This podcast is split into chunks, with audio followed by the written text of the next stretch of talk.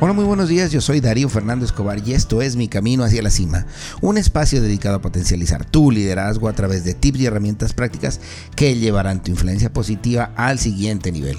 El éxito y el liderazgo son habilidades que se pueden aprender. Si tu corazón está a crecer como líder y como persona en tu trabajo o en tu vida, este es el lugar correcto. Bienvenido, bienvenida y gracias, gracias por estar hoy aquí.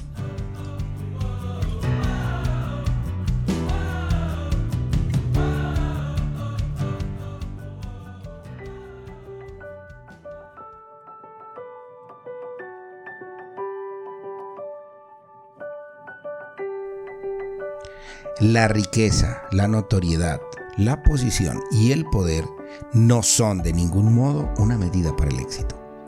La única medida verdadera del éxito es la relación entre lo que podríamos haber sido y lo que hemos llegado a ser. H.G. Wells. Tres acciones de alto impacto en tu liderazgo. A medida que vas avanzando en el camino del liderazgo, siempre surge esa pregunta de ¿Qué más puedo hacer para seguir creciendo en mi liderazgo? ¿Estoy trabajando correctamente esta misión de mover a mi equipo en el camino correcto siguiendo parámetros de influencia positiva? El liderazgo moderno ya no se vale de la posición o el cargo que tienes en una compañía. De hecho, si la gente se mueve basada en el cargo que tú tienes, debes analizar profundamente tu caso, porque seguramente tu influencia es débil.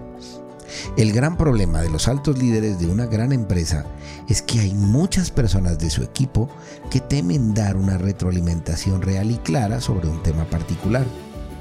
Conozco muchas empresas que al gerente de una gran compañía le aprueban absolutamente todas tus ideas, muchos con temor a cuestionarle directamente. Algunos creen que es la forma de seguir escalando posiciones en la compañía, pero realmente un líder requiere de una retroalimentación clara y sincera que le dé su equipo para acumular puntos de vista, diferentes ángulos de una misma visión y así tener más información para tomar mejores decisiones. Pero en el camino del liderazgo, en mi experiencia he encontrado tres acciones generales que aplican a cualquier líder a cualquier situación. Al aplicar estas acciones, cualquiera que sea tu postura en liderazgo, van a generar un impacto positivo alto y un alto valor en tu equipo de trabajo.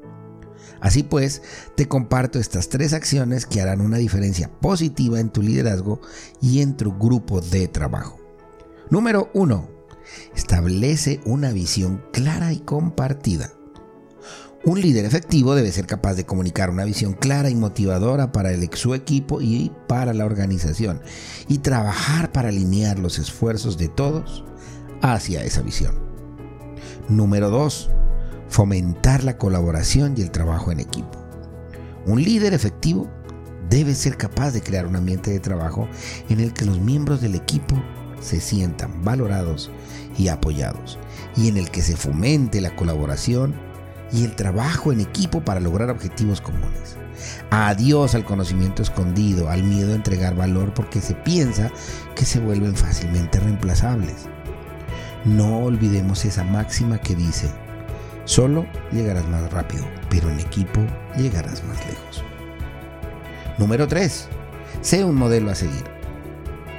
Un líder efectivo debe ser un modelo a seguir para su equipo o para su organización, demostrando los valores y comportamientos que desea ver en los demás y ejerciendo un liderazgo ético y responsable.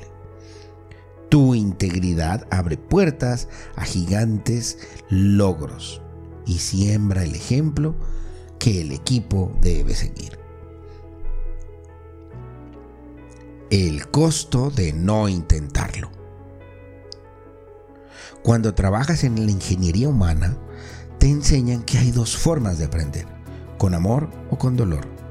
Resulta que a esta vida no hemos venido ni a ganar ni a perder. Venimos netamente a aprender, a evolucionar y a que con un buen nivel de conciencia trabajes a diario en esa siguiente mejor versión de ti mismo o de ti misma. Sin embargo, te habrás dado cuenta que muchas personas sufren crisis y cuando por fin sales de esas crisis, al poco tiempo llega otra crisis casi idéntica, de idénticas condiciones pero con protagonistas con nombre diferente, aunque con carácter similar. Allí es cuando te das cuenta que la vida, al no haber hecho la tarea, te vuelve a plantear el reto, te vuelve a poner a prueba, te pone a repetir la tarea. Y si nos volvemos tercos y no pasamos las crisis con el aprendizaje que necesitamos, pues la vida te llevará a seguir aprendiendo. Algunas veces la vida nos permite decidir si aprendemos con amor. Por ejemplo, cuando decides por voluntad propia bajar el ritmo acelerado que tienes en tu trabajo para reducir tus cargas de estrés. O aprender con dolor, cuando ya es demasiado tarde y has sufrido una lesión en tu salud por el alto nivel de estrés que no quisiste trabajar a tiempo. Así que que esta sea tu llamada para aprender con amor esta lección de liderazgo. Si eres un líder que no comparte la visión, que piensa que la gente debe seguir instrucciones sin que se le pueda mostrar por qué sigue un camino, por qué sigue una opción, si eres esos líderes que ignoran los ambientes de trabajo pesados, incómodos, donde la gente siempre está aburrida y hay una alta rotación de los cargos, porque la gente simplemente está buscando constantemente cómo salir de la compañía. O si eres un jefe que piensa que con solo dar la instrucción, pero que no la sigue, porque como él es el jefe, él es la excepción, si eres de ese tipo de personas, este es tu llamado a cambiar con amor. A partir de hoy, si implementas estas tres acciones genéricas en tu vida personal y laboral, te vas a dar cuenta que tendrás más seguidores, personas que te siguen porque quieren hacerlo y no porque tienen que hacerlo, y porque a la vez eres un referente de coherencia en tu liderazgo. No dejes para mañana lo que puedes hacer ya mismo. No te permitas conocer el costo de no intentarlo. No aprendas con dolor. Hazlo desde el amor y desde la sabiduría y toma acción. Así que este es el reto para tomar acción. Si ya tienes una visión clara para este año que está en curso y aún no la has comunicado con tu gente, separa un espacio de 10 minutos en tu agenda de la semana y particípala ya. Si en tu compañía te pueden compartir los resultados de clima laboral, dale una mirada para que tengas la radiografía del trabajo en equipo. Si no, aplica tu experiencia, tus horas de vuelo y mira cómo está esa situación. Si todavía no hay conciencia de trabajo en equipo en tu compañía o con el grupo de tu equipo, con tu área de trabajo, date la oportunidad entonces de leer el libro Las 17 leyes incuestionables del trabajo en equipo y comienza a trabajar en ese liderazgo en equipo. Prepárate para saber cómo llevar a tu equipo a un ambiente mejor para que juntos logren un mejor resultado.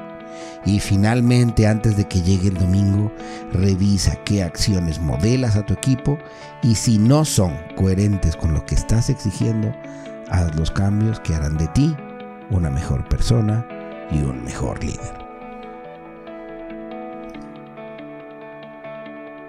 Recuerda que una versión escrita de este podcast la encuentras en mi website www.soydarioscobar.com en la sección de blogs. Te invito a seguirme en Instagram o en TikTok en la cuenta arroba mi camino hacia la cima. Si tú consideras que la información que acabas de recibir te fue de utilidad, te invito a que la compartas con tus amigos, con tus colegas y con la gente de tu trabajo. Así me ayudas también a llegar a más personas y a poner un granito de arena en su desarrollo personal o profesional. Gracias y te espero en el próximo podcast.